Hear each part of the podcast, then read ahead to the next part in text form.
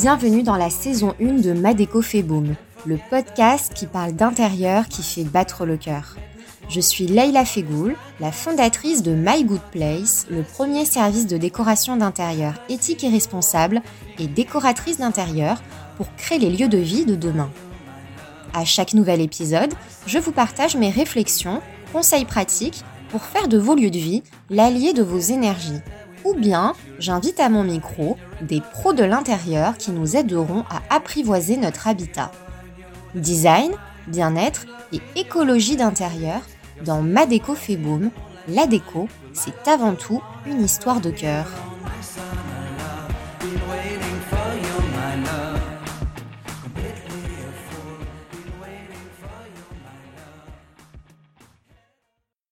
Bonjour à tous et bienvenue dans ce deuxième épisode de podcast Ma déco fait boom.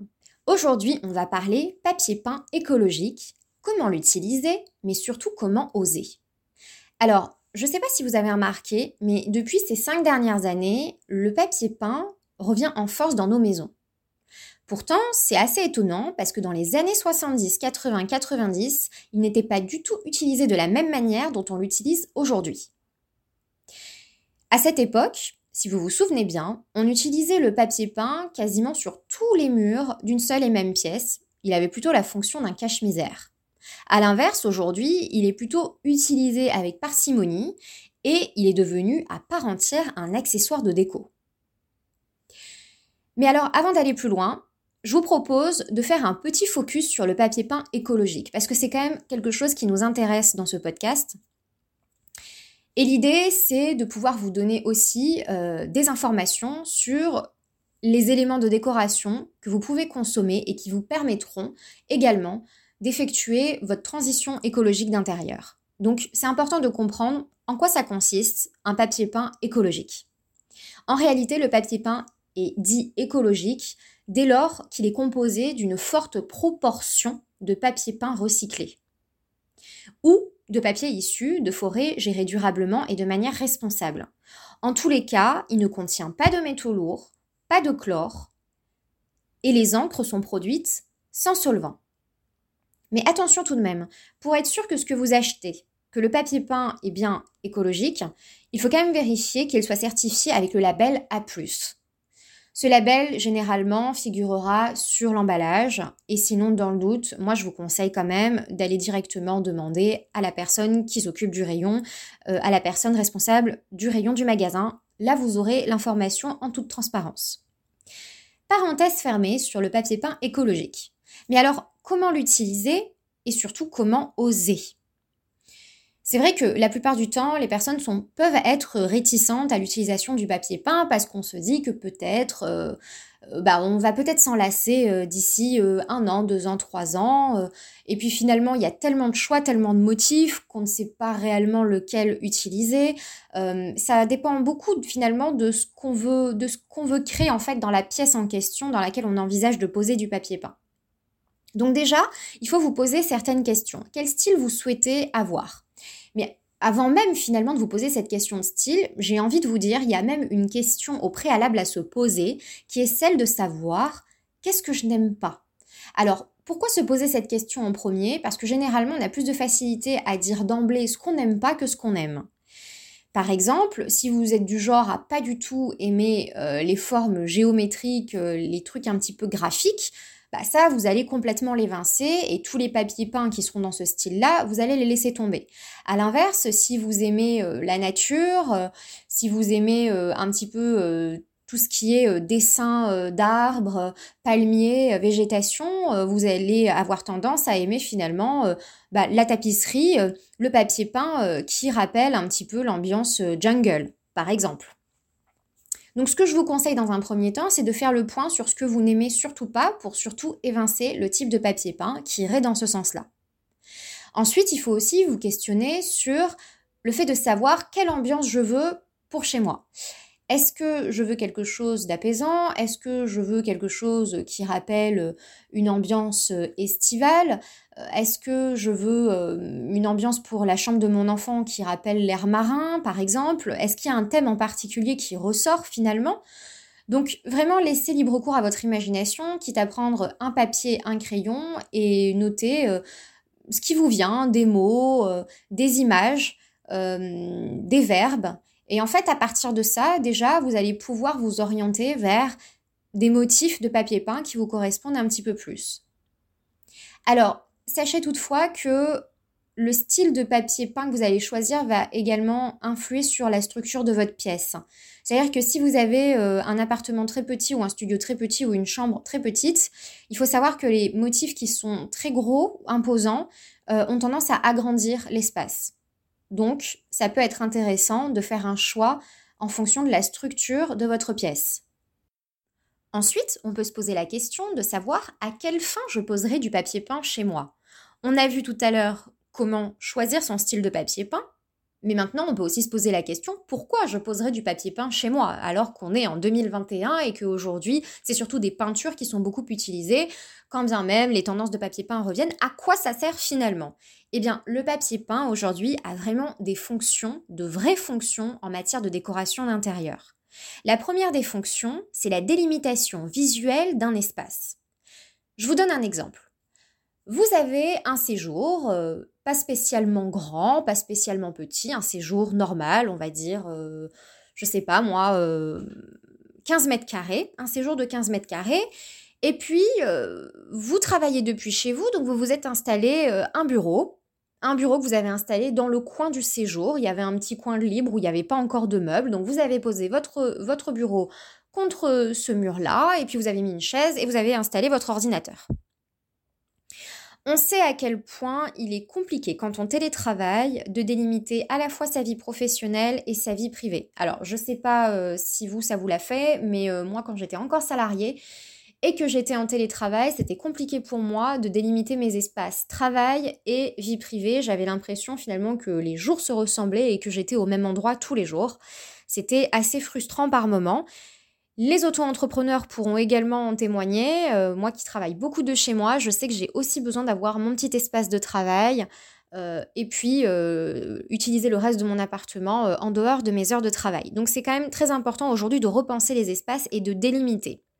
Alors dans ce cas de figure, si votre bureau est installé dans ce petit coin de votre séjour, vous pouvez envisager de poser du papier peint contre ce mur, sur ce mur, et d'installer votre bureau contre le mur. Ouais, c'est plutôt dans ce sens-là que je voulais le dire. Posez votre papier peint sur le mur en question et installez votre bureau et votre chaise contre le mur tapissé. Ça permet en fait de vraiment délimiter visuellement et de se dire là c'est mon coin de travail. Et en plus de ça, vous choisissez votre papier peint, vous prenez pas n'importe lequel. L'idée c'est aussi que ce soit joli et design. Donc en fait, une fois que vous avez déterminé le style que vous souhaitez, Admettons, vous avez opté pour le style jungle. Vous allez avoir euh, votre papier peint euh, avec des palmiers, euh, des singes, impression singe, palmier, cocotier, ce que vous voulez, qui sera posé sur votre mur. Vous pouvez même le mettre sur deux murs, mais juste avec un seul pan, c'est-à-dire que si vous êtes installé sur un coin de votre séjour, si votre bureau est vraiment installé dans le coin du séjour, vous pouvez installer un pan de papier peint sur un mur et sur le mur du côté un autre pan de papier peint de manière à vraiment bien délimiter le coin bureau. Et à cet endroit-là, vous installerez votre bureau, votre chaise, votre ordinateur. Ensuite, vous agrémenterez, vous mettrez des étagères, des rangements. Mais ça, j'aurai l'occasion d'y revenir dans un autre euh, épisode de podcast pour vous euh, parler de rangement et d'aménagement d'un bureau à domicile. Mais en tout cas, l'idée, c'est vraiment de délimiter visuellement les espaces pour que psychologiquement, en fait, vous ayez vraiment euh, dans votre tête, quand bien même vous n'avez pas euh, la possibilité d'avoir une pièce dédiée à votre bureau, que visuellement, votre cerveau comprenne que ceci est l'espace de travail et tout le reste est l'espace de vie quotidienne. Donc ça, c'est la première des fonctions. Ensuite, vous allez avoir euh, une autre fonction qui peut être utilisée par le papier peint, c'est celle de mettre en valeur certains meubles. Admettons, vous avez un meuble euh, auquel vous tenez beaucoup, euh, peut-être qui vous sera euh, de votre grand-mère, ou un, meuble un petit peu atypique que vous avez récupéré dans une brocante ou que vous avez acheté neuf, peu importe, mais quelque chose de plutôt imposant, avec un style un petit peu atypique.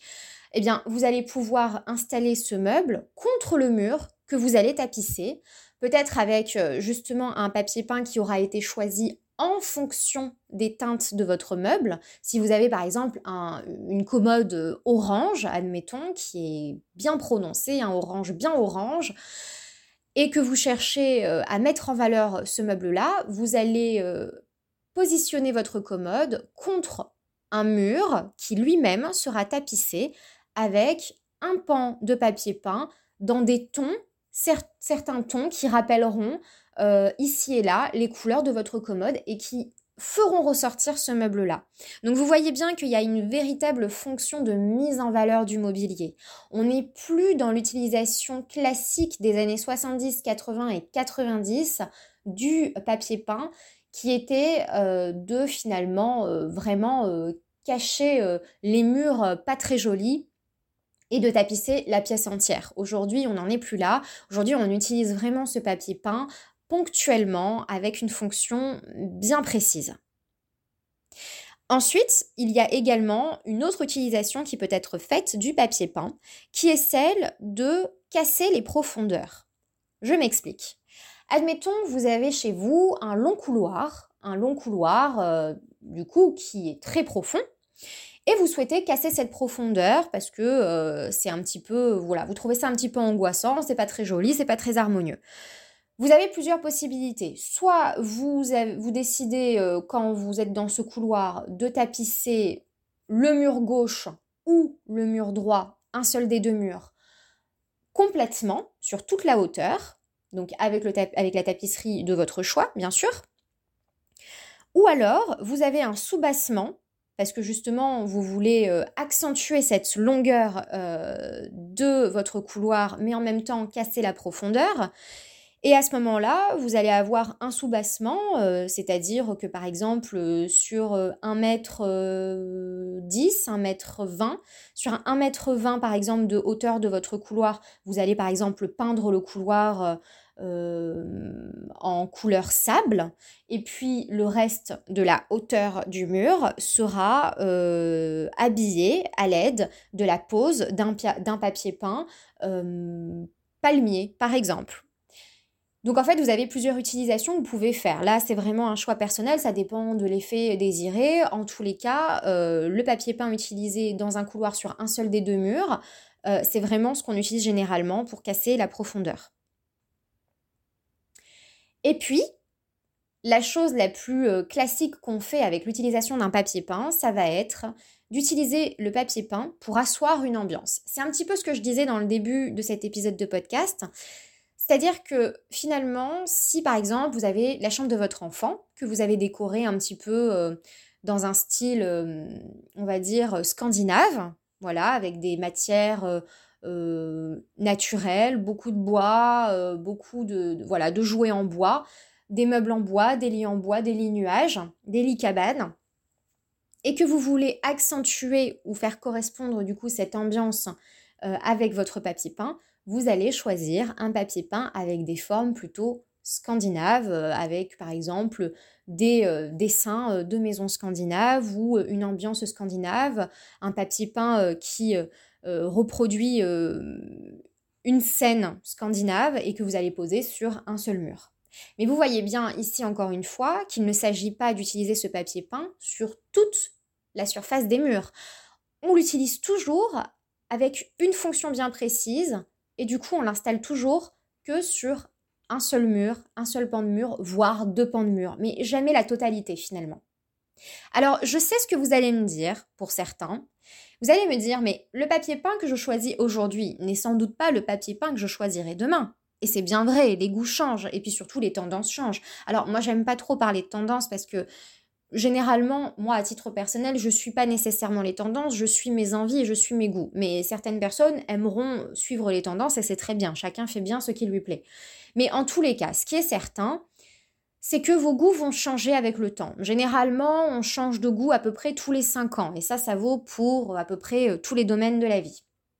Mais comme je le disais tout à l'heure, dans la mesure où le papier peint n'a plus du tout la même fonction que dans les années 70, 80 et 90, et que votre papier peint sera posé que dans un seul pan de mur la plupart du temps, voire deux grands maximum, ça sera quand même facile tous les 5 ans, si vraiment vous changez d'avis tous les 5 ans et que vous en avez vraiment marre de voir ce même motif sous les yeux dans votre couloir, dans votre salon ou dans la chambre de votre enfant au bout de 5 années d'affilée, ça sera plutôt facile de le retirer. Vous n'êtes pas non plus prisonnier de votre décoration d'intérieur et d'ailleurs, il ne faut pas être prisonnier de sa décoration d'intérieur. Ce qui est important, c'est de créer des lieux de vie qui vous plaisent réellement, dans lesquels vous vous reconnaissez, qui sont un petit peu le style que vous avez en ce moment, mais si vous évoluez avec le temps, il est important de pouvoir évoluer en même temps, de faire évoluer sa maison en même temps. C'est très important de ne surtout pas euh, avoir une décoration d'intérieur qui nous colle à la peau et euh, à laquelle on ne peut pas se débarrasser.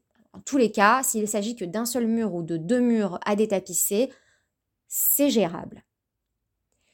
C'est la fin de ce deuxième épisode de podcast Ma déco fait boom et j'espère qu'il vous aura inspiré et aidé dans vos choix d'intérieur. Si vous avez aimé cet épisode, je vous invite à le noter en mettant 5 étoiles sur votre plateforme d'écoute préférée. Cela m'aide beaucoup à le faire connaître et à le diffuser au plus grand nombre. Comme à mon habitude, je vous dis à la prochaine et il ne me reste plus qu'à vous souhaiter de créer un intérieur qui fait battre votre cœur.